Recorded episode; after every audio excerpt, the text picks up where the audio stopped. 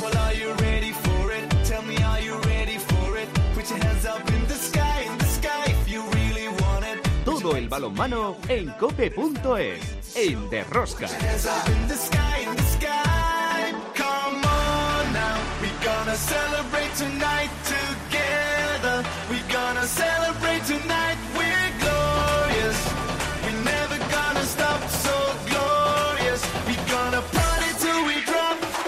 Hola, hola, ya estamos aquí otra semana más con todos vosotros. ¿Qué tal estáis todos? Amantes del balonmano, seguidores de Rosca. A falta de una jornada para finalizar la primera vuelta de la Liga Sobal, se juega este martes y miércoles en los puestos de arriba el Barcelona, campeón de invierno. Una semana más, sigue líder indiscutible.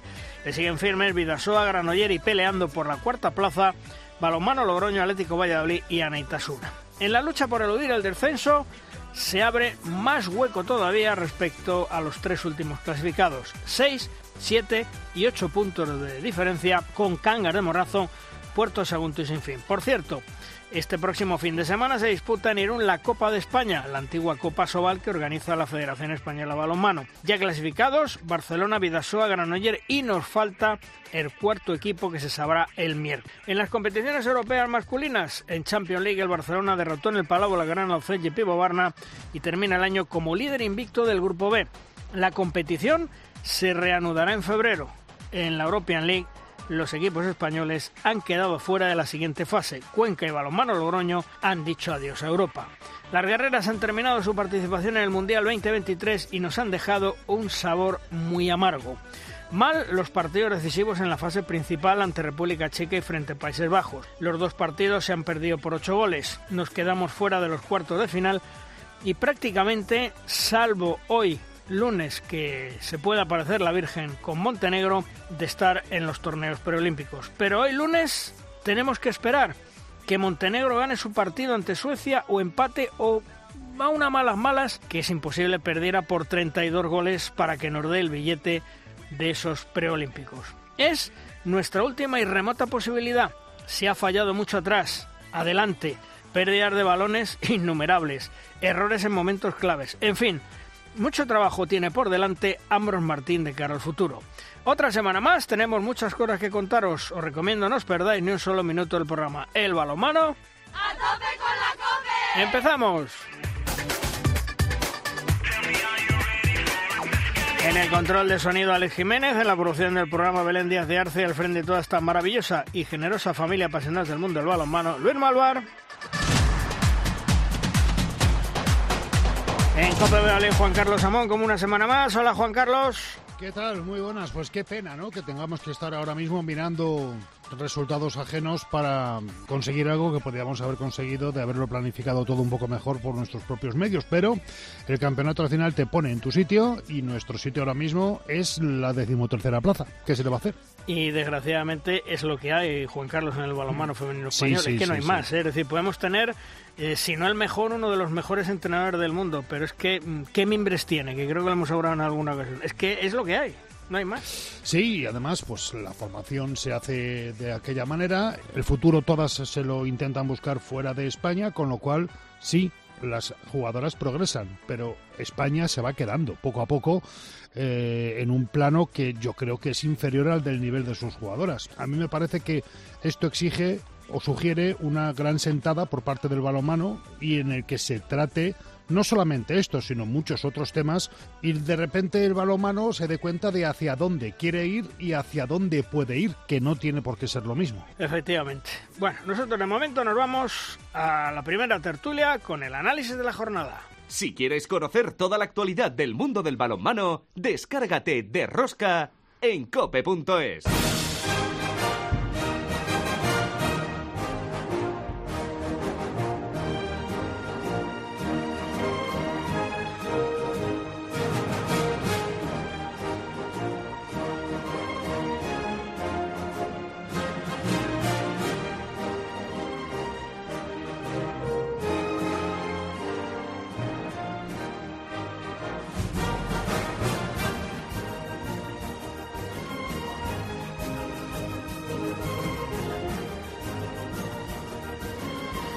En nuestra primera tertulia contamos con dos grandes entrenadores y además dos grandes amigos. Eh, Falo Méndez, hola Falo, ¿qué tal? Muy buenas. Muy buenas, Luis, muy buenas. Y también con Alberto Suárez. Hola Alberto. Ah, buen día a todos. Bueno, Falo, eh, comenzamos hablando de, de, la Liga Sobal, una liga que está ya prácticamente en la recta final de la primera vuelta y en donde el Barcelona campeón de invierno, como no podía ser de otra manera, pero mm, el Vidasoa pleno de victorias como visitante en esta primera vuelta y un segundo puesto que desde luego lo consolida. Pues sí, evidentemente la temporada del Barcelona entra dentro de la lógica y la normalidad. El trabajo de, de Vidasoa pues es tremendo. Quiere decirse que ahí está, a dos puntos, siguiendo las celdas y encima trabajando en unas condiciones que no son las óptimas, porque bueno, la noticia que se dio el otro día, la no renova, renovación de, de su técnico, pues de verdad es que deja muchas dudas de que sean las mejores condiciones para, para seguir ahí. Eso te iba a comentar, Alberto, que a pesar de que la noticia de que Jacobo Cuétara no va a seguir, que yo creo que es una noticia que puede afectar al vestuario, de momento no está afectando nada al equipo, ¿eh? No, el equipo está muy bien. Hace muchos años que no tenía el Barça un grano en el culo a estas alturas de la temporada. Y eso está ahí agarradito a un partido. Y eso nos hace valor a, nuestra liga también. Es, es, importante que surjan de vez en cuando alguna alternativa. A ver lo que son capaces de aguantar. Por ahora, pues fantástico. Un equipo, no olvidemos, muy joven, con mucha gente de futuro, de proyección, un trabajo muy bien hecho y con esa duda de, de por qué sus razones habrá para estas decisiones de no continuidad en el proyecto, pero va a ser muy complicado mejorar el nivel que está logrando Villasoa con Jacobo, eso es verdad. Mejor que esto es, es ganar la liga, solo queda esa, esa opción y bueno, va a ser va a ser complejo la mejora. Falo, eh, sorprende que el Granoller, que fíjate que llevaba una buena racha, eh, que estaba francamente bien, mmm, se atasca y pierde en casa con el Puente Genil, además en vísperas de una Copa de España. Un poco sorprendente, ¿no? Sí, pero no obstante también tenemos que tener en cuenta que al Granoller se le han ido muchas unidades. O sea, le, marchan todos los años con dos, tres jugadores que están empezando a entrar en plenitud y que, que se los llevan. Entonces también el mantener esa regularidad también es un poco complicado. Y luego tenemos que valorar que el hecho de que nuestra liga igual que ha perdido potencial por, por muchas partes, sobre todo la parte económica, pero si hay una igualdad hasta el, hasta el equipo 13 eh, tremendo, que todos se, todas las semanas vemos alguna sorpresa de equipos que son capaces, como, como este Puente Genil, son capaces de dar la sorpresa porque hay mucha igualdad. Alberto, el que ha cogido ya ritmo, lo pasó mal al principio de temporada, pero está subiendo peldaño a peldaño y ojo que se puede meter en la Copa España, que ahora lo comentaremos, es el Anaitasuna, ¿eh? Sí, un cambio brutal, ¿eh? También otro equipo muy joven, muy buen trabajo ahí de, de Quique Domínguez y un crecimiento exponencial. Esta semana su partido ha sido con, con súper bonito, con muchas alternativas. Benidorm también otro equipo en alza. Hay la figura de, de Nacho Vallés en el, en el, central del equipo de Sergio Carballeira. Se nota un montón tener un mago ahí dirigiéndote y lleva el control del juego. Es, es vital en, en esta liga, pero son dos equipos en alza. Pero al igual que Villasoa, también tienen conceptos que nos van a venir muy bien. Muchísima gente joven, mucha gente joven con minutos importantes en Villasoa, eh, en Anaitasuna, muchos más todavía, gente Miquel Redondo, Ernesto Goñi, incluso un jugadorazo de 2-0-5, una fuerza increíble, están empezando a hacer unas cosas interesantísimas. Bueno, equipos equipos en alza, con mucha gente joven teniendo minutos importantes, con lo cual a larga para el futuro de, de nuestro balonmano va a estar muy bien. Y el que sigue pagando el haber estado en Europa, porque afortunadamente para Lidio se acabó Europa, es el Cuenca. Pincha en casa ante el Nava. Eso sí, un punto muy importante para el Nava en una cancha difícil, en una cancha complicada y más que nada pensando pues en eso, en la, en la supervivencia de la Liga Sobal. Sí, evidentemente Nava está yendo de menos a más. De hecho, ya, ya había dado en partidos anteriores motivos suficientes de pensar que en cualquier momento hacía una explosión y ahí está que decirte que bueno y luego Granollers pues está pagando un poco la deuda también de pérdida también de, de jugadores y, sobre todo pues el hecho de dos competiciones para unas plantillas relativamente jóvenes y cortas pues es mucha mucha faena, ¿no? Y es una inyección de, de, moral, me imagino, Alberto, la victoria de la de Mar de León ante el Atlético Valladolid, victoria importante y eso sí, una moral necesaria para ganar un partido y sobre todo una banca de Mar de León que esta temporada está muy, muy, muy regular. No sé si es el no jugar en casa, eh, cambio de entrenador, no lo sé, pero desde luego está muy regular la de Mar de León esta temporada. Sí, bueno, tiene motivos para para ellos, entre ellos los que tú dices. Vuelve Dani Gordo, Dani el pobre que, que coge la de mar, la de mar suele ser una cosa extraña con cosas que les pasan muy, muy raras. Este año simplemente el tema de la instalación es tremendo, es tremendo las dificultades que están poniendo como club para, para sobrevivir. ¿eh?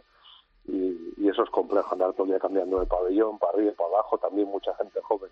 Por cierto, impresionante el nivel que está cogiendo Casqueiro en el extremo izquierdo, otro jugador que anda picando por ahí a la puerta de, metas mayores, hizo un partidazo, Valladolid venía muy bien, también con gente joven cogiendo, cogiendo minutillos. Yo creo que la lectura más, más importante de nuestra Liga Sobal este año es esa erupción de mucha gente joven, más joven de lo habitual y con más minutos de lo habitual. Yo siempre hago esa lectura siempre muy positiva. Valladolid venía muy bien, pero es un derby.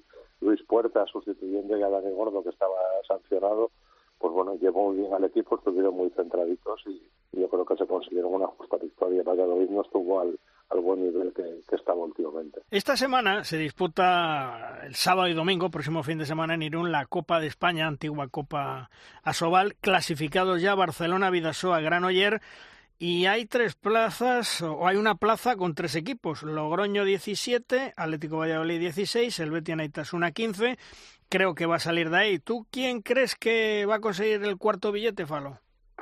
pues no lo sé, no lo sé. Eh, me gustaría tener poder hacer la quiniela, pero pero en realidad pues eh, eh, frigoríficos está haciendo partidos tremendamente digo frigoríficos perdón Logroño. Sí. están haciendo eh, partidos pues bien también con una plantilla joven con una plantilla que ha madurado mucho. Valladolid, excepto el otro día, que no estuvo al nivel, bueno, partido de rivalidad, pero también venía haciéndolo muy bien, pues yo creo que ya Naitasuna está haciendo muy bien. O sea, es que no, no sabría decirte quién de los tres podría meterse ahí. Los tres podrían meterse perfectamente ahí por méritos, ¿no? Porque, Alberto, eh, la última jornada, que es la que va a dar el cuarto boleto, Logroño, además de León, Atlético Valladolid Cángar de Morrazo. Mm, hay quien lo puede tener en teoría un poquito más sencillo, ¿no? A priori Valladolid, que juega contra Cangas, que está metido abajo. No olvidemos también que en esta liga yo creo que ya se ha cortado los tres equipos que se han metido en problemas. Eh, se han alejado demasiado de, del resto de la clasificación. Cangas, Cangas Sin Fin y Puerto Sagunto son los tres que van a pelear ahí abajo. Por, es muy complejo, ya tienen que recuperar muchos partidos y bueno, a priori pues nunca sabes que tienen estos equipos así heridos con necesidades y son muy complicados. Y Cangas siempre se agarra muchísimo a, los partidos. No sé, a priori Logroño es el que tiene ventaja. Juega en casa, también le llega, le llega de mar que llega en buen momento con mucha con mucha moral. Va bonita la jornada del, del miércoles, aunque tenemos un poco tapado la Liga Sobal con tanto mundial femenino por arriba y por abajo, está un poco por ahí escondida pero se presenta esta última semana como muy atractiva. Y hablando del Mundial Femenino Falo, ¿qué, ¿qué resumen me haces? Hay quien dice, bueno, un desastre, un tal, un cual. Eh, yo, yo tengo una teoría, no sé si estáis eh, de acuerdo los dos. Es decir, puedes tener el mejor entrenador del mundo, pero si los miembros eh, son los miembros, eh, lo que hay es lo que hay. Totalmente de acuerdo, Luis. O sea, quiere decirse que ya sabes lo derrotistas que tenemos tendencia a ser en este país cuando las cosas van mal son todo palos y cuando las cosas van bien parece que es lo normal y no. Quiere decirse que el balomano, nuestro balomano femenino tiene las carencias que tiene. Estamos pasando pues un periodo nuevo de adaptación con, la gente que viene, pero que todavía no está lo suficientemente madura. Eh, que está ya en el equipo pero que no está teniendo minutos porque le falta pues eso la madurez la experiencia y lo que hay es pues lo que hay, no tenemos que darle más vueltas, y da igual que se llame Ambros, Martín, que se llame eh, eh, Ignacio Prades, o sea, que si no tienes miembros, como tú dices, eh, el cesto tendrá sus dificultades, ¿no? Entonces, eh, bueno, eh, nos ilusionamos porque se hizo un partido tremendamente salado el día de Brasil, pero evidentemente se nos han visto nuestras carencias y nuestra falta pues de jugadoras con lanzamiento exterior y con madurez, sobre todo con madurez. Eh, Alberto, en primer lugar, creo que el otro día en redes sociales estuviste muy bien defendiendo a los entrenadores ante las críticas que surgieron. No vamos a entrar en ese tema. Creo que sacaste la cara por ellos, por lo tanto hay que aplaudirte. Y después, oye, eh, lo que hablábamos con, con Falo, es que no tenemos más, es que, es que somos eh, la mayoría de las temporadas campeonas de la European Cup, es decir, la tercera competición continental, donde están pues chipriotas, griegos, israelitas, que es nuestro sitio. Y casi siempre la ganamos, estamos ahí cerquita. Es una realidad lo que ha dicho Falo. Nuestro nivel es el que es ahora mismo. Eso hay que asumirlo y, y trabajar. No queda más remedio. No estamos entre los 10 o 12 mejores equipos del mundo. No, no cuesta. Se ve que hay mucha diferencia. Luego, siempre nos agarramos a la lucha, al espíritu, todo eso va innato. Si no vas a un mundial que vas a clasificarte por unos Juegos Olímpicos, unos Olímpicos y no, y no tienes el carácter de luchar y de pelear y de ilusionarte, no merece la pena de ir. Eso no puede ser ni un valor en este tipo de competiciones. En cuanto al juego, estamos lejos de los demás arriba. Estamos bastante lejos. O ilusionante, tenemos buenas generaciones por detrás. La junior viene muy bien, la juvenil, incluso la promesas. En chicas, está haciendo un buen trabajo. Hay que esperar. ¿Que ¿Cuánto va a durar ese cruzar el desierto? Sabe Dios. Y luego este campeonato, pues visto desde fuera, habrá sus razones, que solo saben los que están trabajando desde dentro, y sus causas, pero ha sido una locura, una locura. Jugadoras que entraban, que luego no entraban, jugadoras que entraron a última hora, acabaron siendo, siendo importantísimas y jugando todos los minutos, mucho cambio de roles durante el campeonato, era complicado, era complicado, se veía que la cosa venía, venía torcida y cuando entras ya torcido en un campeonato con, con ese tipo de circunstancias es complicado enderezarlo y más pues con lo, con lo que tenemos ahora mismo que es muy limitado. Pero yo, yo me gustaría haceros una pregunta, chicos. Eh, buenos días. Lo primero, entrar o, o quedarse, mejor dicho, quedarse fuera del preolímpico es no alcanzar el objetivo mínimo que nos habíamos planteado. Sí, pero el preolímpico lo vamos a jugar. Es decir, que por el camino que sea, que, Sí. que, que hay, hay pues es casi imposible, ¿no? Que no lo que no lo juguemos por el sistema clasificatorio, que gracias a Dios no pasa solo por el campeonato del mundo. Si fuera solo por este mundial, estábamos fatal. Perder un ciclo olímpico para un equipo nacional es horrible. Es horrible por todo con lo que eso supone de apoyo, de, de- medios para las jugadoras, para los técnicos, de posibilidades. Sí, sí, sí, va a ser unos olímpicos duros, aunque yo creo que se han pedido para poder organizarse en casa. Pero van a ser van a ser complejos, pero hay que sacarlo y hay que meterse ahí, sobre todo ir a los Juegos Olímpicos y luego hacer lo que Dios quiera. Pero meterse, estar en el, el nivel. Los Juegos Olímpicos no son, no son tan complicados para meterte para arriba. ¿eh? Sí, lo, que pasa, lo que pasa, Alberto, es que entrando nosotras eh, las últimas o de novena, el grupo que nos puede tocar es de Córdoba la Grande, ¿eh? Hombre, claro, pero es que eso es lo que hemos hecho ahora, es que Claro. no lo hemos hecho bien. No nos ha salido un buen campeonato y ya está. Es que no mere- mirar por atrás no merece la pena. Sí. Algo para reflexionar de vez en cuando. Hay que mirarlo para adelante. Que por suerte dentro de todo esto nos ha salido mal, pero tenemos todavía la llave del polimpio. Que va a ser jodido, evidentemente. Pero es que es muy importante. Es Sí. mucho más importante sacar el polímpico que haberlo hecho bien en el mundial. Aunque fuera parejo una cosa a otra. Pero, pero es la clave. En nuestro deporte, falto de ayudas, de subvenciones, de apoyos o muy limitado en esos aspectos, el jugar unos Juegos Olímpicos es, es vital, vital, es mucho más importante de lo, de lo que parece. Que por otro lado podía, estamos con cambios generacionales, que estamos en el peor momento para hacer cambios generacionales. Te da un, un, un flash de luz ver ayer a Danila So hacer allí cinco minutillos, pero en el fondo eran cinco minutillos ya un poco residuales, ¿no? Pero estuvo súper valiente con lanzamiento, cosa que nos falta, los minutos de Somoza. Hay que ver siempre un poco con optimismo, ¿no? El futuro, pero ahora cambios generacionales de aquí a abril, creo que son los Olímpicos. Poco tiempo habrá para, para esta historia, ¿no? A ver, pero estamos en buenas manos.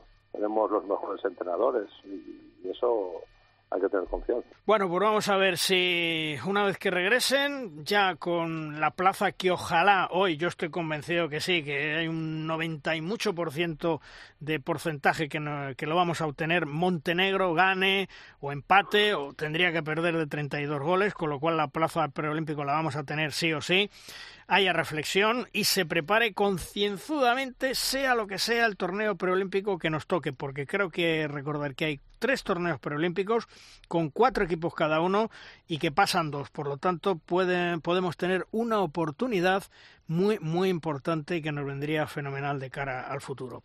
Falo, feliz Navidad y todo lo mejor para el 2024. Un fuerte abrazo. Pues nada, igualmente para todos vosotros y nuestros oyentes y que paséis unas felices fiestas. Y también Alberto, para ti, feliz Navidad, feliz para todos los tuyos y todo lo mejor para el próximo año 2024. Un fuerte abrazo. Igualmente, felices fiestas a todos. Hasta luego. Hasta luego.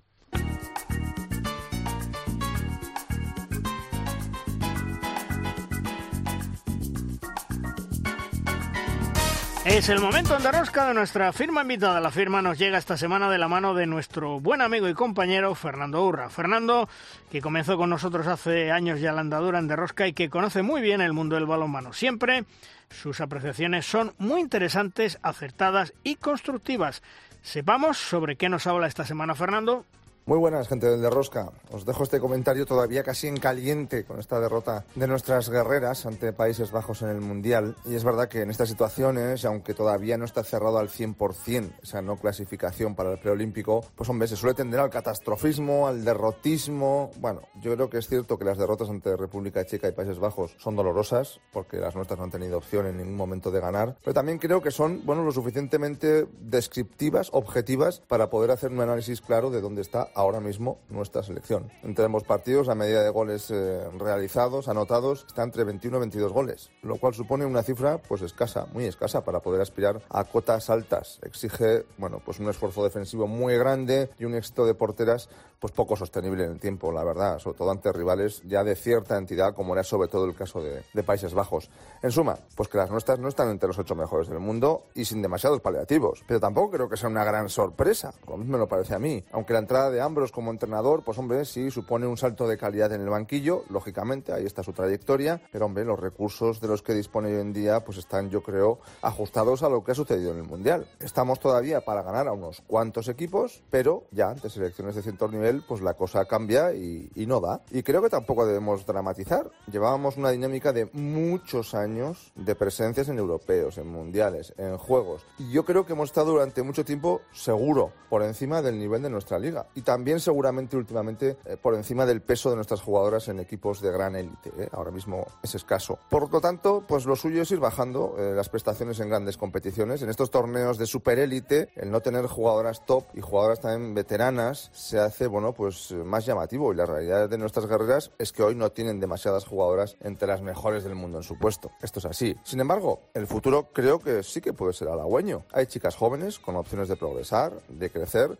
Es verdad que falta todavía por saber hasta dónde van a ser capaces de llegar, pero al menos tienen la fortuna, la suerte de tener delante un director de orquesta, digamos, como es Ambros, que sí que parece preparado para sacar lo mejor de estas jóvenes futuribles. En suma, en mi opinión, momento de calma, de paciencia, de ajustar expectativas con las guerreras y también de esperanza en que en el próximo ciclo olímpico ahí sí sean capaces de dar un paso adelante y volver a situarnos entre las mejores. Bueno, un abrazo y hasta la próxima, gente del de Rosca.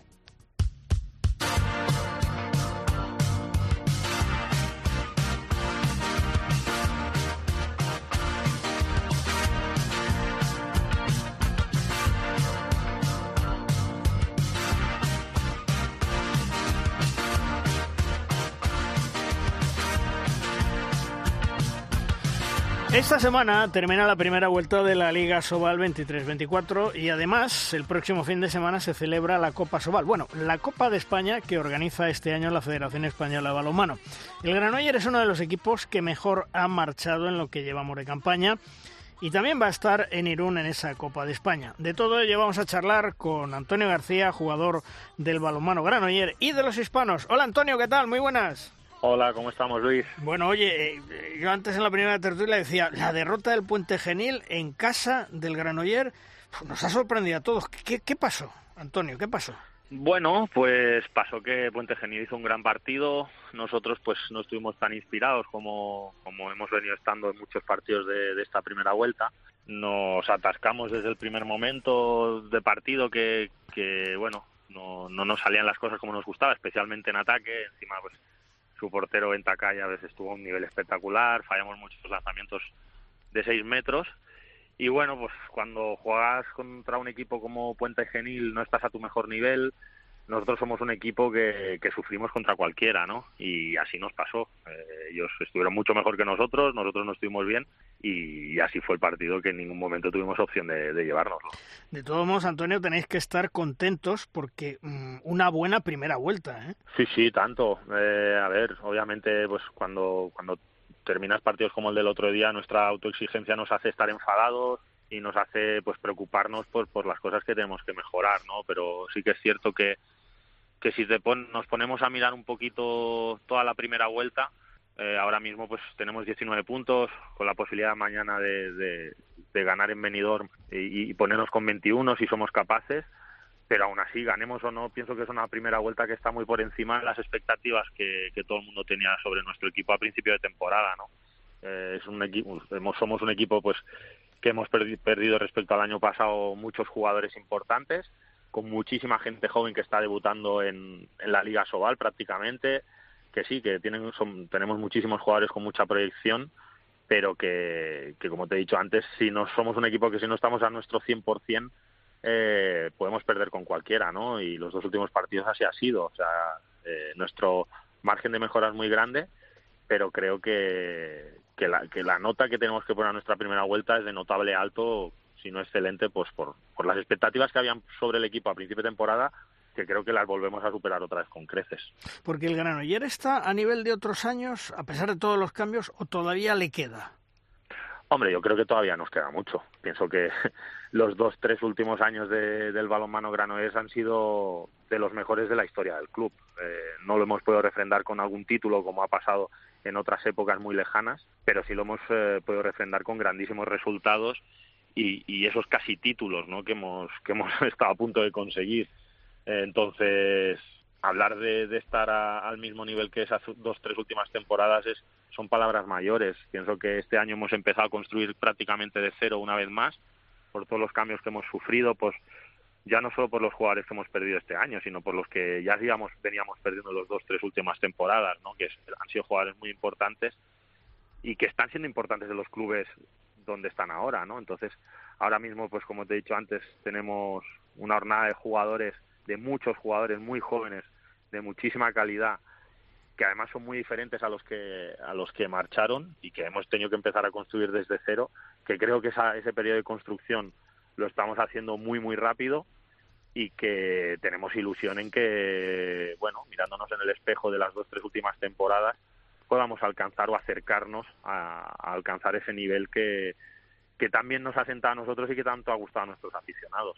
Eh, ¿Cómo has visto la primera vuelta de la Liga Sobal? ¿Te ha sorprendido, mm, digamos, eh, el poco rendimiento de algunos equipos? Porque hay una cosa clara, es decir, en la parte de arriba estáis peleando seis, siete equipos, hasta ocho, pero en la parte de abajo ya están descolgados, mucho cuidado, con seis puntos de, de diferencia, siete y ocho, el Cangas, el Puerto Sagunto y el Sinfín. Eso es muy peligroso, ¿eh? Bueno, sí es muy peligroso. Sí que es cierto que igual en la tabla media en la parte media tabla alta de, la clasificación, pues se han igualado mucho, nos hemos igualado mucho los equipos.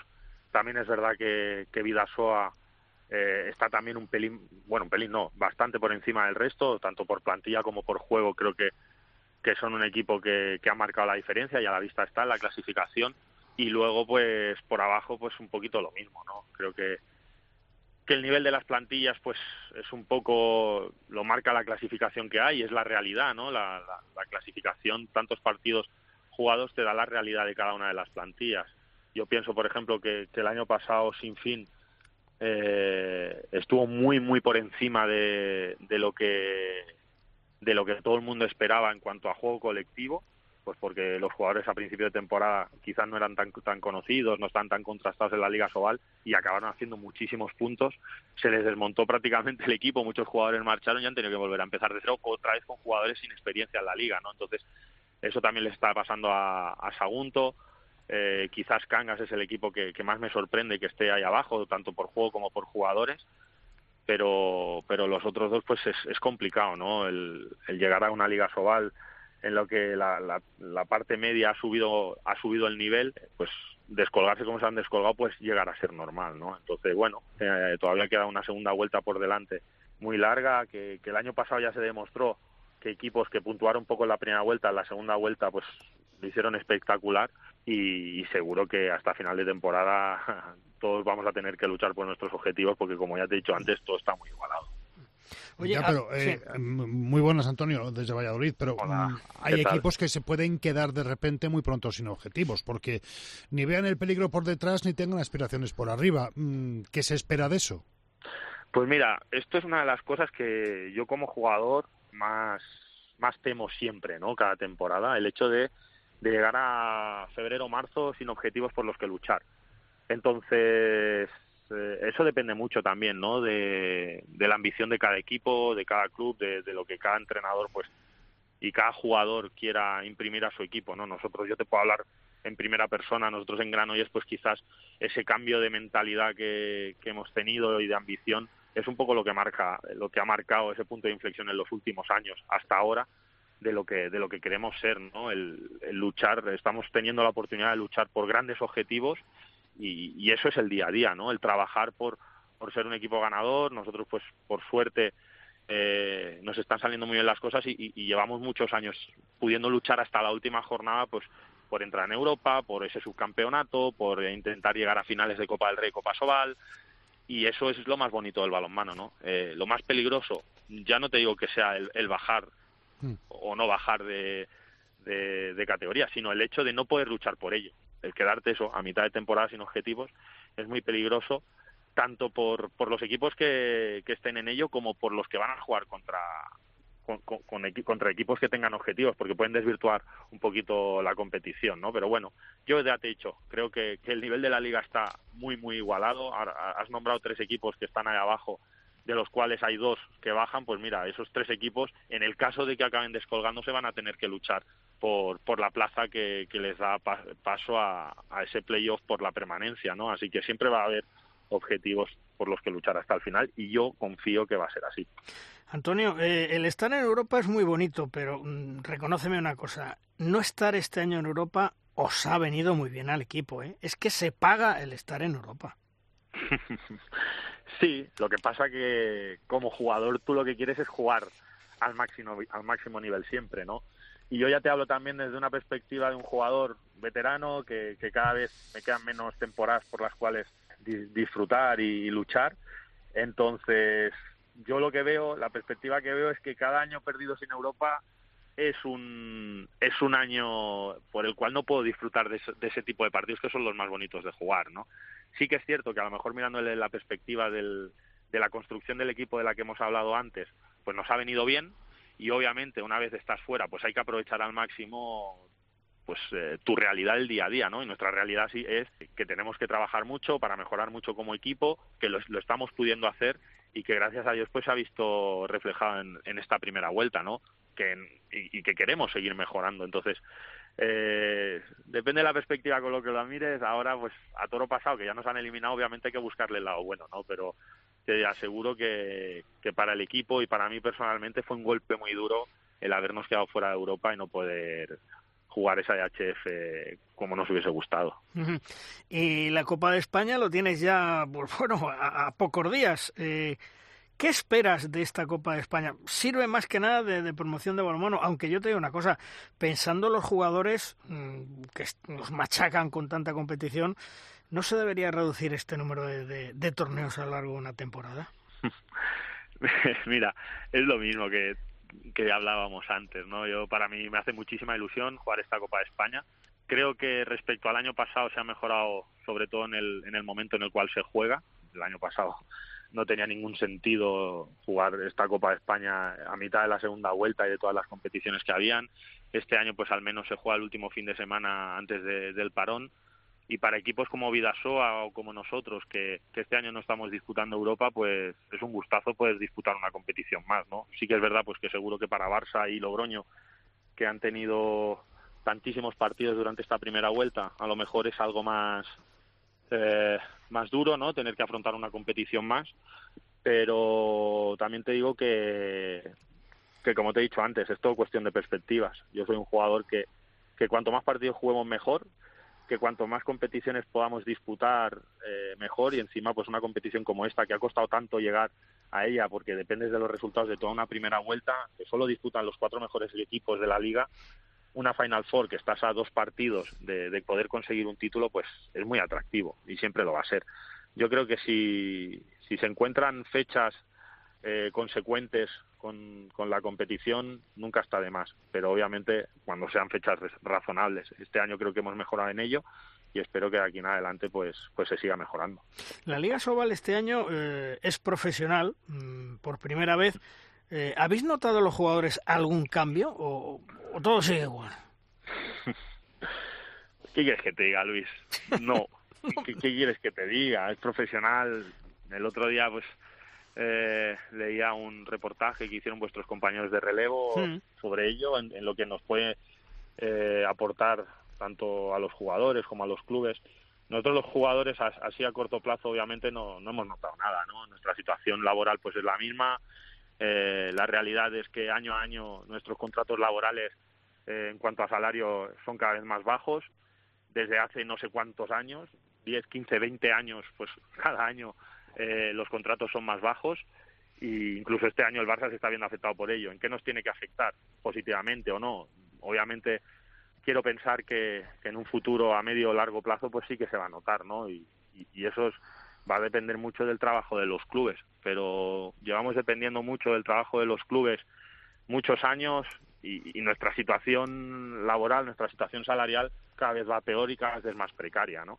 Entonces sí que, bueno, ya lo dije, sí que a lo mejor tenemos esa estabilidad que hace algunos años perdimos con los impagos y todo ello, a lo mejor ahora ya esos impagos no se producen, gracias a Dios, pero sí que es cierto que, que todo está tendiendo al amateurismo, ¿no? Y a los jugadores cada vez más no podemos eh, vivir única y exclusivamente del balonmano durante toda nuestra carrera deportiva y eso pues eh, es, es complicado de gestionar porque en un futuro cuando nosotros terminemos nuestra carrera deportiva vamos a tener que empezar de cero en otro ámbito y tendremos ya la edad que tendremos entonces habrá gente sobre todo jugadores jóvenes que tendrán que valorar si les merece la pena todos los sacrificios que hay que hacer para, para ser jugador profesional, ¿no? Y desgraciadamente, pues estas situaciones laborales, esta situación laboral que tenemos como jugadores profesionales la Liga Sobal cada vez es más precaria y va a ser complicado ponerlo en la balanza. Entonces, bueno, hay que confiar que esa profesionalidad a medio plazo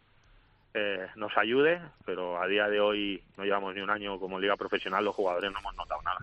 Es decir, que no deberíamos extrañarnos si en un futuro los jóvenes talentos siguen eligiendo el extranjero para progresar, ¿no? Hombre, eso seguro que no, obviamente. Esto está pasando desde hace esos 15, 10, 10, 15 años hasta ahora. Va a seguir pasando, pues porque las situaciones fuera son mucho más llamativas y, y estables de las que lo son aquí, pero mucho más, no hay punto de comparación y obviamente eso va a seguir así, sobre todo porque el nivel de los jugadores y de los entrenadores españoles sigue siendo altísimo a nivel mundial, ¿no? Sigue siendo top. Entonces, eh, en las ligas extranjeras ven que la materia prima barata, buena, bonita y barata está en España.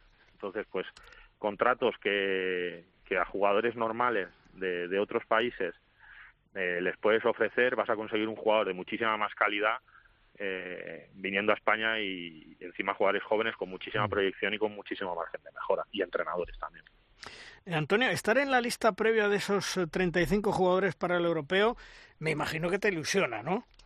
Hombre, claro, esto es lo que más ilusión me hace de, de, todo, vamos, el seguir jugando a balonmano y poder seguir aspirando al máximo nivel, como es estar con la selección española en la preselección para, para disputar una gran competición es lo que es por lo que yo trabajo cada día, ¿no? El estar a mi mejor nivel para que para competir al máximo nivel es lo más bonito que hay y encima pues si eso sirve para que el seleccionador siga pensando que, puedo seguir ayudando a la selección en grandes campeonatos, pues todavía mejor, sobre todo pues en un año como este, en el que hay un campeonato de Europa, que en verano hay unas Olimpiadas, pues ya solo con estar en esa en ese pensamiento de Jordi Rivera, para mí es un orgullo y, me da fuerzas cada día para seguir entrenando y seguir disfrutando del, del balonmano.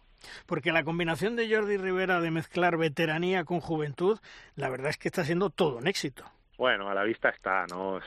Solo hay que ver los resultados, el nivel de juego, eh, cómo ilusiona el equipo cada vez que juega, pues eh, obviamente esa, esa fórmula de Jordi está funcionando. No sé si es solo eso, obviamente no, no es solo esa, esa mezcla de, veteranos y, jóvenes, sino mucho mucho trabajo ¿no? que hay detrás y que nosotros los jugadores pues entendemos a la perfección, que compartimos con él y que encima pues está teniendo está teniendo resultado. Eh, esperemos ahora mira, pues gracias a Dios vamos a tener a Jordi eh, al mando de todo el balonmano masculino español una, un ciclo olímpico más y nosotros pues a disfrutar de ello, tanto los que estamos ahí como los que estamos alrededor de los que estamos y estaremos alrededor de ello porque porque es muy bonito ver jugar a la selección y disfrutar de sus éxitos. Y los hispanos de cara al europeo, mm, ¿qué podemos esperar? Porque no nos olvidemos una cosa, Antonio, llevamos en competiciones internacionales cinco semifinales consecutivas. Esto va a estar complicado porque en Alemania sabes tú que el robo está asegurado, ¿eh? Bueno, no podemos ir pensando en eso, ¿no? Obviamente el listón ya no lo hemos puesto nosotros mismos. En los últimos años, como tú dices, son cinco semifinales seguidas. Por suerte o por desgracia, el listón está ahí. Vamos a, somos, debemos ser candidatos para para entrar en esas semifinales. El objetivo del equipo va a ser luchar por las medallas, como debe ser siempre, y luchar por el campeonato pero obviamente desde la humildad, desde el trabajo, desde, desde la perspectiva que tiene un equipo que sabemos que estando a nuestro máximo nivel podemos ganar a cualquiera, pero que si fallamos un poco también podemos perder con cualquiera, ¿no? Yo creo que el equipo tiene confianza de que, de que vamos a estar siempre a nuestro máximo nivel, que podemos competir y que vamos a competir contra cualquier selección y contra cualquier eh, cosa, como has dicho tú antes, que, hmm. que se pueda presentar porque llevamos demostrando mucho tiempo que, los hispanos somos, somos competitivos, haya lo que haya adelante, ¿no? Así que bueno, tenemos la ilusión de que en este Campeonato de Europa vamos a volver a luchar por, por intentar estar en la lucha por las medallas. Oye, no solamente eh, por los resultados que consiguen las generaciones que vienen detrás vuestro, sino que tú lo ves y que tú lo palpas con tu veteranía, las generaciones que vienen detrás vuestro son muy buenas, son flor de un día o son muy buenas realmente? Hombre, flor de un día no lo son, porque ya estamos viendo los resultados en los grandes campeonatos de categorías inferiores que, que se vienen teniendo durante muchísimos años, ¿no? Además, obviamente, solamente hay que desplazarse el que quiera de vez en cuando al CAR de Sierra Nevada cuando hay concentraciones de, categorías inferiores y ver el trabajo que se realiza allí durante semanas enteras de trabajo, ¿no? Con muchísimos, con muchísimos jugadores jóvenes, con muchísimos entrenadores, todos dirigidos por Jordi, Rivera. Entonces, si alguien ve esa cantidad y esa calidad del trabajo, tendrá claro que, que Flor de un día no es y que Flor de un día no va a ser, ¿no? Obviamente los resultados que se están teniendo son fruto del trabajo, y de la calidad del trabajo, porque al final no hay que olvidar que todo el mundo entrena, todos entrenan, todos trabajan. Lo que pasa que lo que marca la diferencia es esa calidad del trabajo y cómo se está viniendo, cómo se viene haciendo aquí en España en los últimos años, ¿no? Es impresionante la logística que se ha, que, se ha construido desde, desde prácticamente nada y ese trabajo que, que se está haciendo en base se está viendo reflejado ya no solo en los resultados de los grandes campeonatos de base, sino en ese cambio generacional que, que se lleva diciendo tantos años que se está haciendo en, en, la selección absoluta y que va llegando poco a poco y que prácticamente nadie se va dando cuenta de que, de que ese cambio generacional es, es el día a día, ¿no? Así que, que bueno, yo creo que eso va, va, va, a seguir perdurando y que lo vamos a poder seguir disfrutando mucho tiempo. Antonio, como siempre, que es un placer charlar contigo de balonmano, que uno aprende siempre cosas, eh, suerte en esa Copa de España y si no nos hablamos antes, pues oye, feliz Navidad y todo lo mejor para ti y los tuyos en el próximo año 2024. Un fuerte abrazo, Antonio. Muchas gracias, feliz Navidad a todos y un abrazo. Hasta luego.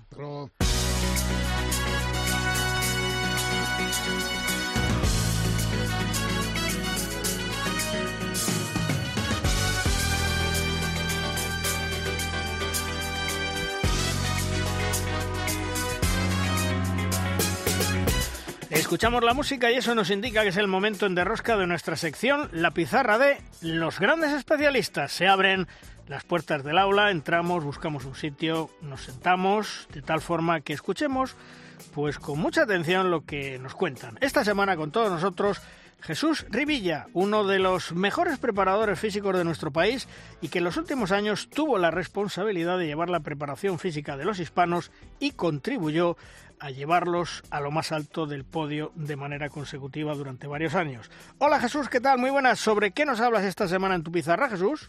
Muy buenas Luis, muy buenas oyentes de Derrosca. Me gustaría aprovechar el Mundial de Balonmano de Mujeres para hablar no de los resultados de nuestras guerreras, que de eso seguro que habláis en el programa, sino para poner encima de la mesa cinco cosas en las que el balonmano femenino ha cambiado significativamente. Empezaré diciendo que las jugadoras hoy son mucho más fuertes que hace tan solo 5 o 10 años, por no hablar décadas atrás. Tuve la oportunidad, de hecho, de ver a las noruegas entrenando a diario en las pasadas Olimpiadas y fue una auténtica pasada. Además, me encanta ver cómo entrenan nuestras guerreras con María Cadens. En el año 2023, una jugadora de balonmano no puede permitirse no ser muy fuerte porque es la base de un buen físico y de un buen juego posterior. El segundo punto donde la evolución del balonmano ha sido brutal es el ritmo de juego la capacidad de jugar rápido durante todo el partido, de replegar eficazmente, de moverse con y sin balón, la velocidad de vértigo en el cambio de dirección. Hoy es la norma y no la excepción. El balonmano femenino, como el masculino, es hoy más explosivo que nunca. El tercer cambio a mejor, especialmente en el balonmano femenino, es la capacidad de lanzamiento a distancia. Cada vez más equipos poseen varias especialistas en lanzar desde más de 9 metros y además sin renunciar a la capacidad de penetrar o de pasar. La cuarta evolución clara en el balonmano es la calidad de los pases y los recursos. Los pases largos a puestos no colindantes, esos pases de lateral a extremo contrario, que parecen casi medidos con la precisión de un arquitecto, ya no son una rareza, sino algo habitual en los equipos de la élite mundial femenina. El quinto y último puede parecer anecdótico, pero no lo es. En el balonmano actual, las porteras de la mayoría de los equipos necesitan dos habilidades que hace 20 años apenas existían. Lanzar muy bien de portería a portería y sprintar en distancias de unos 20 metros para los cambios portera-jugadora entrenarlas desde la formación no es una opción. Me despido deseando la mejor de las suertes a las guerreras, ahora dependemos de ella para obtener esa plaza ansiada para el preolímpico y ojalá nos acompañe. Un saludo Luis y muchas gracias por estar ahí, oyentes de Derosca.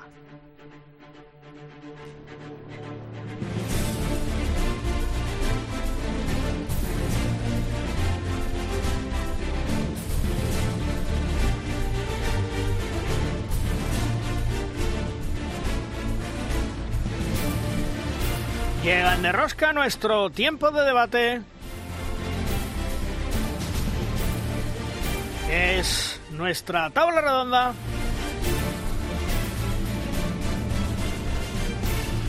Una tabla redonda que sin lugar a dudas hoy hay que hablar del balonmano femenino y de ese mundial. Y para ello tenemos a Vicente Soler, compañero de deporte 100%. Hola Vicente, ¿qué tal? Muy buenas. Muy buenas, Luis. Hola a todos. Y también a Reyes Carrera, nuestra entrenadora de cabecera. Hola, Reyes. ¿Qué tal? Muy buenas.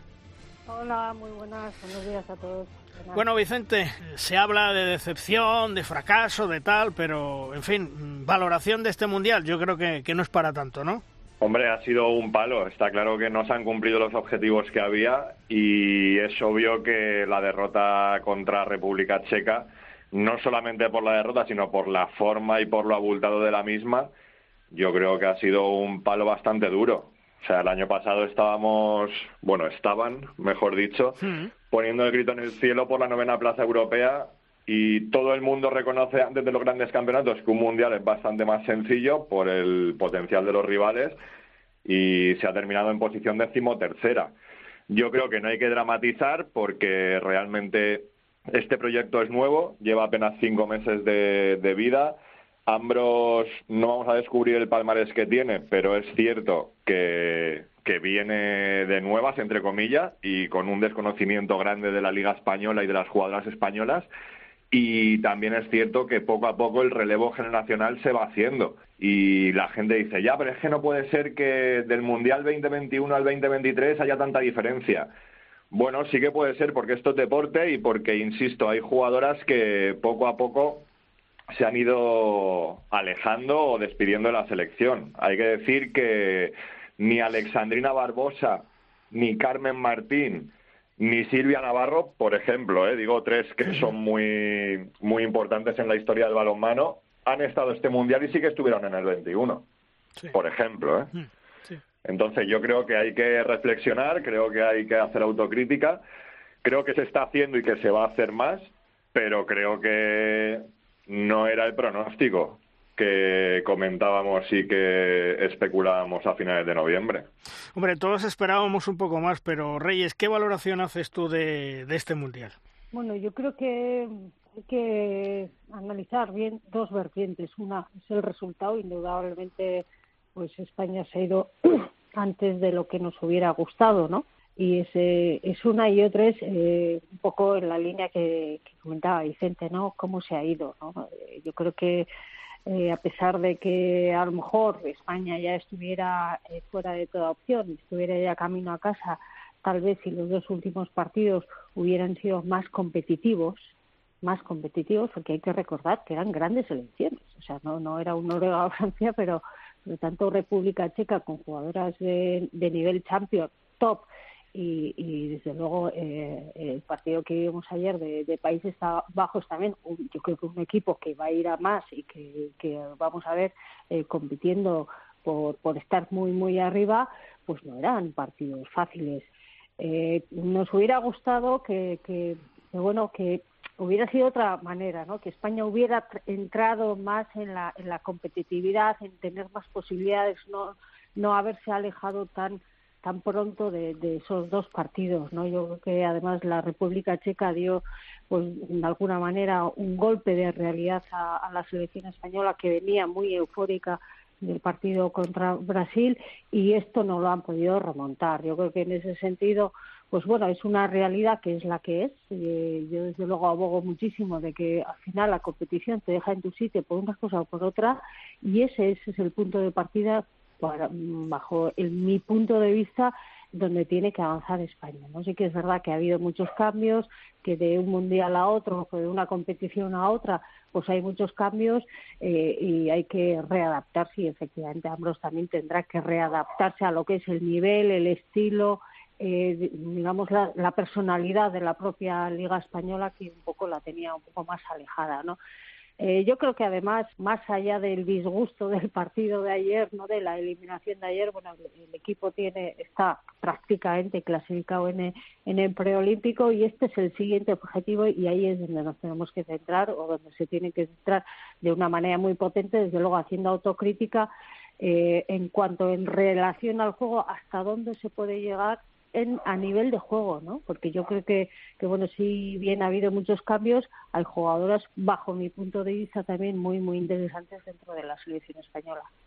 Porque, Vicente, eh, el preolímpico, como dice Reyes, prácticamente lo tenemos asegurado en un 99%, porque Montenegro, eh, si se mete en cuartos, si empata y si no tendría que perder por más de 32 goles, nos va a dar la plaza para el preolímpico. Un preolímpico que, ojo, el grupo que nos va a tocar, porque vamos a ir de, de Cenicientas, de poco menos que de Camión Escoba, y nos puede tocar un grupo durísimo. Pero bueno, para los partidos hay que jugarlos. Claro, claro, es que al final la forma de clasificarte condiciona el potencial de tu torneo preolímpico es una, una cosa que ya se sabía de antes, quiero decir. Al final España no se mete a través del Mundial, España se mete por quedar novena en el europeo del año pasado. O sea, que la gente se acuerde. Por eso decía que, que el año pasado, hace un año, estábamos o estaban todos poniendo el grito en el cielo por ese súper mal campeonato de la selección española, bla, bla, bla.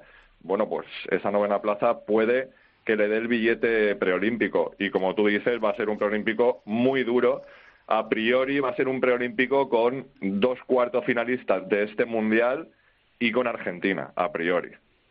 Bueno, pero Reyes, eh, el preolímpico, mmm, creo, creo recordar que son tres torneos de cuatro equipos cada uno, aunque nos toquen dos cuartos finalistas, como dice Vicente, con Argentina pasan dos y siempre se nos puede dar un buen día contra un cuarto finalista y de rebote meternos en unos juegos, que no lo pensaba nadie. Es que indudablemente eso hay que jugarlo. Otra cosa es que, digamos, vayas en una situación eh, que no te gustaría, porque hacer un preolímpico te gustaría tener a priori más opciones, pero eso tampoco te garantiza. Quiero decir, aunque te toque un, equipo muy, muy potente, te toque una eliminatoria muy potente, que seguro que va a ser, eh, y, tienes un 1, de, un 1 de posibilidades, o un 2, o un 5, o un 10, me da igual, muy pocas, las tienes porque vas a jugar.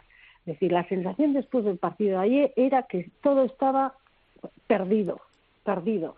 Eh, a, las dos horas, cuando dice, bueno, es que el preolímpico está prácticamente, bueno, ya es, como que se te pone otro cuerpo, bueno, ya tienes otra posibilidad de todo perdido a una posibilidad, yo creo que ese es el tipo de optimismo que hay que, que hay que afrontar. Y luego, insisto, hemos visto eh, momentos de la selección española con muy buen juego, esto es eh, bueno y por qué mm, bueno tal vez hay que agarrarse a ese buen juego que ha dado en determinados momentos que te va a dar posibilidades de ganar digamos a cualquier partido a, cualquier equipo a un partido a una eliminatoria. O sea eh, yo creo que hay que ver esto.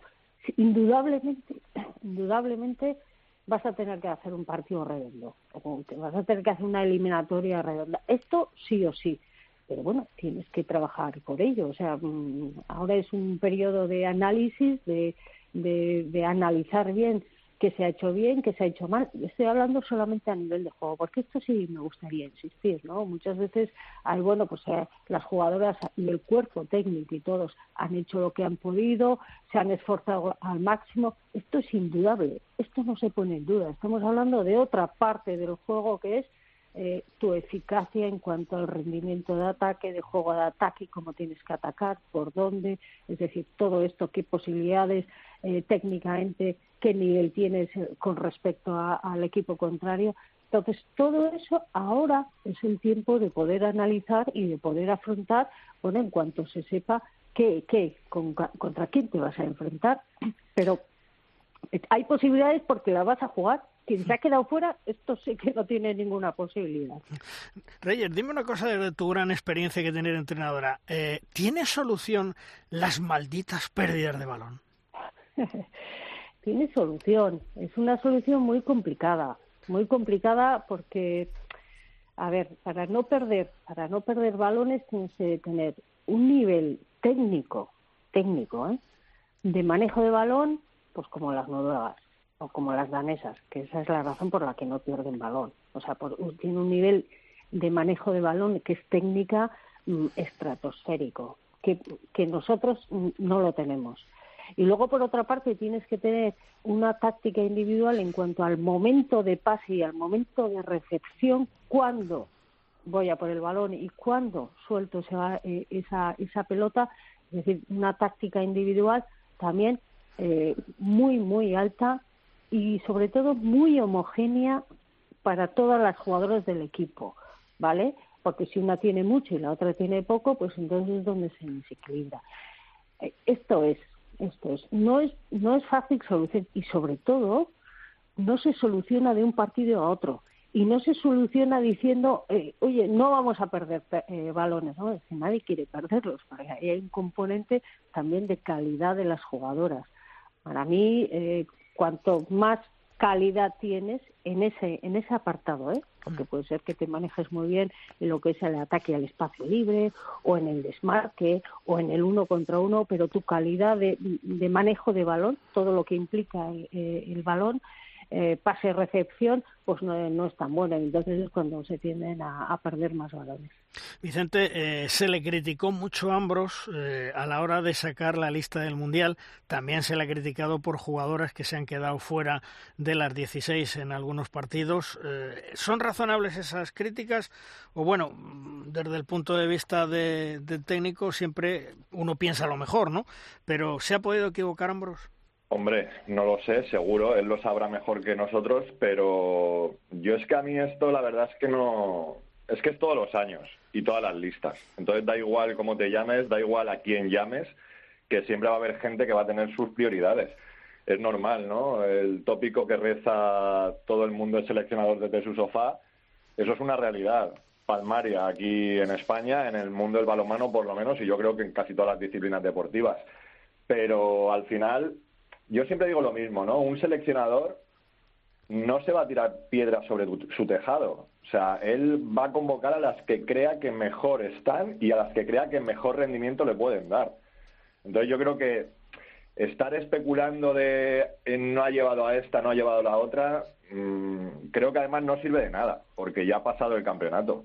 Yo creo que es la primera lista importante de Ambros y que en la lista del preolímpico, que es la siguiente vital que va a realizar, pues veremos si realmente él se ha arrepentido, si no se ha arrepentido o si ha hecho algún cambio. Por cierto, me cuentan mis pajaritos que como últimamente desde este programa les hemos contado cosas importantes de los clubes de Asobal, que desde su propia organización no les cuentan, pues han tenido que convocar para mañana martes 12 de diciembre en un hotel de Madrid una asamblea extraordinaria. En dicha asamblea les van a hablar, entre otros puntos, de los 10 que tienen previstos en el orden del día de la modificación del presupuesto temporada 23-24, seguimiento presupuestario en el punto 2. Evidentemente tienen un agujero gordo con el tema de perder la Copa Sobal. La no organización de la Copa Sobal le va a suponer a las arcas de Asobal el no ingresar unos 40-50 mil euros, una cantidad que la tenía presupuestada para esta temporada. Igualmente la Copa Sobal en el punto 5, me imagino que les van a explicar el por qué la han perdido y las consecuencias que tiene todo ello para la imagen de Asobal y las cesiones que les va a hacer la Federación Española de Balonmano en la Copa de España a nivel publicitario, LEDs, eh, compartir la señal de los partidos por televisión, etcétera, y también del convenio de coordinación con la Federación Española, que va en el punto 6, cuestión que es primordial para seguir avanzando en la profesionalización de la Liga Asobal y que a fecha de hoy no han querido cerrar un acuerdo entre ambas partes a pesar de la mediación del Consejo Superior de Deportes para llegar a un lógico acuerdo. En Asobal siguen pensando que no tienen que pagar nada de nada, que son independientes para hacer lo que quieran y pienso que se equivocan mucho, como en su momento ya dijo Víctor Francos, secretario de Estado para el Deporte. Vicente, eh, las guerreras eh, tienen una oportunidad en ese preolímpico. Mm, ¿Qué cambios debería de hacer? Eh, Ambros Martín, porque bueno, todavía está aterrizando, como comentábamos antes, tiene que conocer el balonmano español, tiene que conocer la Liga Española, ha estado muchos años fuera. Mm, ¿Qué cambios debería hacer? Uf, a mí esa es una pregunta, una respuesta, mejor dicho, que me parece demasiado valiente decirla. Hmm. O sea, estamos hablando de darle lecciones, entre comillas, ¿eh? a un entrenador que es tetracampeón de Champions. O sea, quiero decir, yo lo que creo es que Ambros va a sacar un rendimiento mucho más alto del equipo español en general, vaya quien vaya. Hay que darle tiempo, como a todo el mundo, y hay que tener paciencia. Y luego una cosa importante, me parece muy relevante, saber dónde estamos. Ayer lo hablábamos con Reyes en la tertulia, en el análisis de, del Twitch y, la pregunta clave es esa, ¿no? ¿Dónde estamos? La gente siempre que hay un gran campeonato se acuerda de la plata de Kumamoto y si no, de preseas pretéritas. Así que pienso que ahora mismo hay cuatro, cinco, seis potencias muy por encima de España y tenemos que ser realistas y conscientes de dónde estamos y de qué papel debemos jugar en los campeonatos. Yo creo, Reyes, que eso va a ser fundamental de cara a futuro lo que dice Vicente, saber dónde estamos y sobre todo saber lo que queremos y el trabajo que tenemos que hacer. Esto es que es, es que es básico, porque si no, no andas como pollo sin cabeza. Es decir, eh, todo eso eh, podemos andar a golpe de corazón, a golpe de lo que yo quiero, lo que yo me merezco, lo que yo me he esforzado. Eh, entonces eso eso no te lleva a ningún sitio a la hora de jugar y en este caso Ambrose a la hora de seleccionar, de preparar, de planificar, de hacer estrategias con un equipo, lógicamente eh, eh, él se centra en, en lo que son los aspectos más mucho más técnicos y en ese sentido pues bueno pues pues pues, pues bueno un poco ha dicho Vicente pues pues nadie se echa piedras al tejado, es que esto es estúpido, ¿no? O sea, tú vas a ganar, confeccionas un equipo que crees te va a llevar hasta el final y no te ha llevado hasta donde tú, tú pensabas, pues bueno, pues es el momento de decir, bueno, pues hacia dónde voy a caminar, dónde está esto, eh, qué, en qué situación están todas estas jugadoras y cómo están jugando y qué experiencia tienen. Y, y Ambros también tiene, ha acumulado una experiencia, yo creo, muy importante eh, en la dirección de, la selección española, ¿no? Porque él viene de unas experiencias no se puede ganar más que lo que ha ganado Ambrose a nivel de entrenador y bueno a nivel de selección ya son otras realidades y con esa experiencia ganadora que tiene él basándose en esta realidad y, la, lo que ha vivido todos estos días y todo este tiempo para preparar y la propia competición, pues él tendrá que hacer su análisis. Bueno, él tendrá que hacer, no, seguro que lo va a hacer. O sea, entonces veremos hacia dónde camina la selección a nivel de jugadoras y a nivel de digamos, de, cómo va a jugar o cómo va a plantear, pero vamos, es que tanto antes como la próxima convocatoria es lo que va a hacer va a ser lo que haríamos cualquiera, preparar un equipo para cumplir el objetivo que se le marca, ¿no? Ese objetivo tiene que estar ajustado a las posibilidades reales del equipo, esto sí. Porque Vicente, eh, ¿no crees que ha faltado alguna veterana para dar no sé, ese pozo de experiencia en la selección en momentos concretos? Sí, puede ser, claro. Eso es obvio. Es que jugadoras de una talla X, digamos, de, de, muchas internacionalidades y jugadoras que están disputando la Champions, al final siempre son relevantes. Ayer hacíamos un poco la comparativa de Países Bajos, ¿no? Que es un equipo que a priori está por encima del nivel de España y es un equipo que de las 18 convocadas o 17 tiene 14 o 15 jugadoras Champions. Hmm. España al final, con la salida de la convocatoria por diferentes motivos de Sandy Barbosa y de Jennifer Gutiérrez, se ha quedado solo con cinco jugadoras Champions. Es un tercio. No digo que sea un factor eh, súper determinante, pero obviamente sí que creo que es un asunto que influye en el potencial del equipo a la postre. Sí, está claro, porque, porque Reyes eso a lo mejor lo debería de tener en cuenta pensando en el futuro, ¿no? Bueno, me imagino, que, pero eso es un análisis que hay que hacer mucho más global, o sea, tampoco le vamos a cargar en los hombros de Ambros, eh, eh, digamos, la situación hmm. o la falta de competitividad de los equipos españoles en Champions. O sea, son, yo creo que son análisis que, que, que hay que hacerlos eh, con una mirada mucho más larga y mucho más expansiva que la propia selección, porque al fin y al cabo eh, hay que pensar que la selección está ligada a la liga, está ligada a las jugadoras, está ligada al trabajo de base, está ligada también a la competitividad y competiciones que juegan los propios clubes, los tuyos, que son de alguna manera los que tu liga es la que, entre comillas, puedes controlar o puedes mejorar. ¿no? Y puedes y para eso tienen que escalar, pues como ha hecho el Málaga, ¿no? Metiéndose en la fase de grupo de, de, la Champions. O sea, yo creo que esto es muy importante, muy relevante, porque ya no dependes de que tus jugadoras tengan que ser fichadas en equipos que están jugando la máxima competición. Entonces, esto es, esto es, esto es importante. O sea, tú tienes una, una selección y él querrá jugadoras con, con más experiencia y además que rindan bien. Esto, esto sí, ¿no? Pero la experiencia puede venir o por la veteranía o por las experiencias competitivas que tienes, ¿no? Entonces, en estas situaciones de crisis como la de ayer, que en un momento dado pues empezó bien, muy bien el partido, empezó de cara y notas que se empieza a hundir, este tipo de jugadores que están acostumbradas a, esa presión competitiva, a, a, remontar ese tipo de situaciones top máximas, pues te pueden aportar pues esa, digamos, esa experiencia, esa serenidad de decir, bueno, todavía faltan 45 minutos, oye, que no se nos vaya aquí eh, todo de madre porque todavía podemos sostener esto así, así y así. Es decir, con, con haciendo juego más largo o teniendo más calma o atacando por este espacio, es decir, ayudarle en ese sentido al propio entrenador, ¿no? Desde el campo. Bueno, pues eh, esperemos primero que hoy se ratifique ya, aunque todos lo damos por hecho, esa plaza para el preolímpico, que Montenegro nos la va a conceder y que el trabajo que tiene Ambros Martín por delante es mucho y, esperemos que las cosas se vayan recuperando, la ilusión y que nos den una gran alegría, ojalá en ese torneo preolímpico aunque sabemos que va a estar muy complicado. Vicente, feliz Navidad y todo lo mejor para ti y los tuyos el próximo año. Un fuerte abrazo.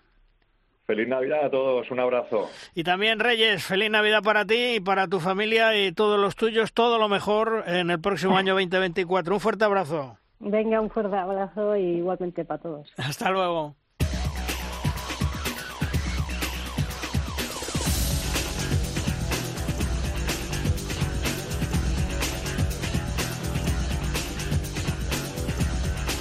Vamos terminando programa, vamos terminando edición, como siempre, con Tomás Guas, con el maestro y sus siete metros. ¡Lanza, Tomás! Malva Rosquitos termina la primera vuelta de la Liga Sobal y la lucha por entrar en Europa la próxima temporada va a estar curiosa. Sí parece claro que tenemos tres equipos descolgados para los dos puestos de descenso y promoción. Cangas, Puerto Sagunto y Sinfín. Esta semana llega la Copa de España en Irún y todos esperamos el gran partido que pueden disputar Barça y Vidasoa, primero y segundo de la liga. El precedente fue muy bueno. La primera jornada, eh, empate eh, fantástico, pero la verdad es que el Barça ha crecido mucho en los últimos meses. Veremos qué espectáculo nos dan. ¡Balón mano! Sí. Pues antes de terminar, como lo cortés no quita para lo valiente, eh, comentaros que ayer fallecía Belén Ortiz, esposa de Servando Revuelta, presidente del Sinfín, y madre de Servando Revuelta, hijo, presidente de Asobal. Desde aquí, nuestro más sentido pésame a Servando padre e hijo y a sus familiares y que doña Belén Ortiz descanse en paz. Juan Carlos, terminamos nuestro programa y ya nos escuchamos la semana que viene, el último de este año 2023. Así será y permíteme que también me sume el abrazo y las condolencias para la familia revuelta. Bueno, pues nos escuchamos el sábado que viene. Un abrazo, Juan Carlos. Hasta luego. Hasta luego. Y el próximo lunes eh, volvemos con todos vosotros para hablar de lo que es actualidad en el mundo del balonmano. Os esperamos. Adiós.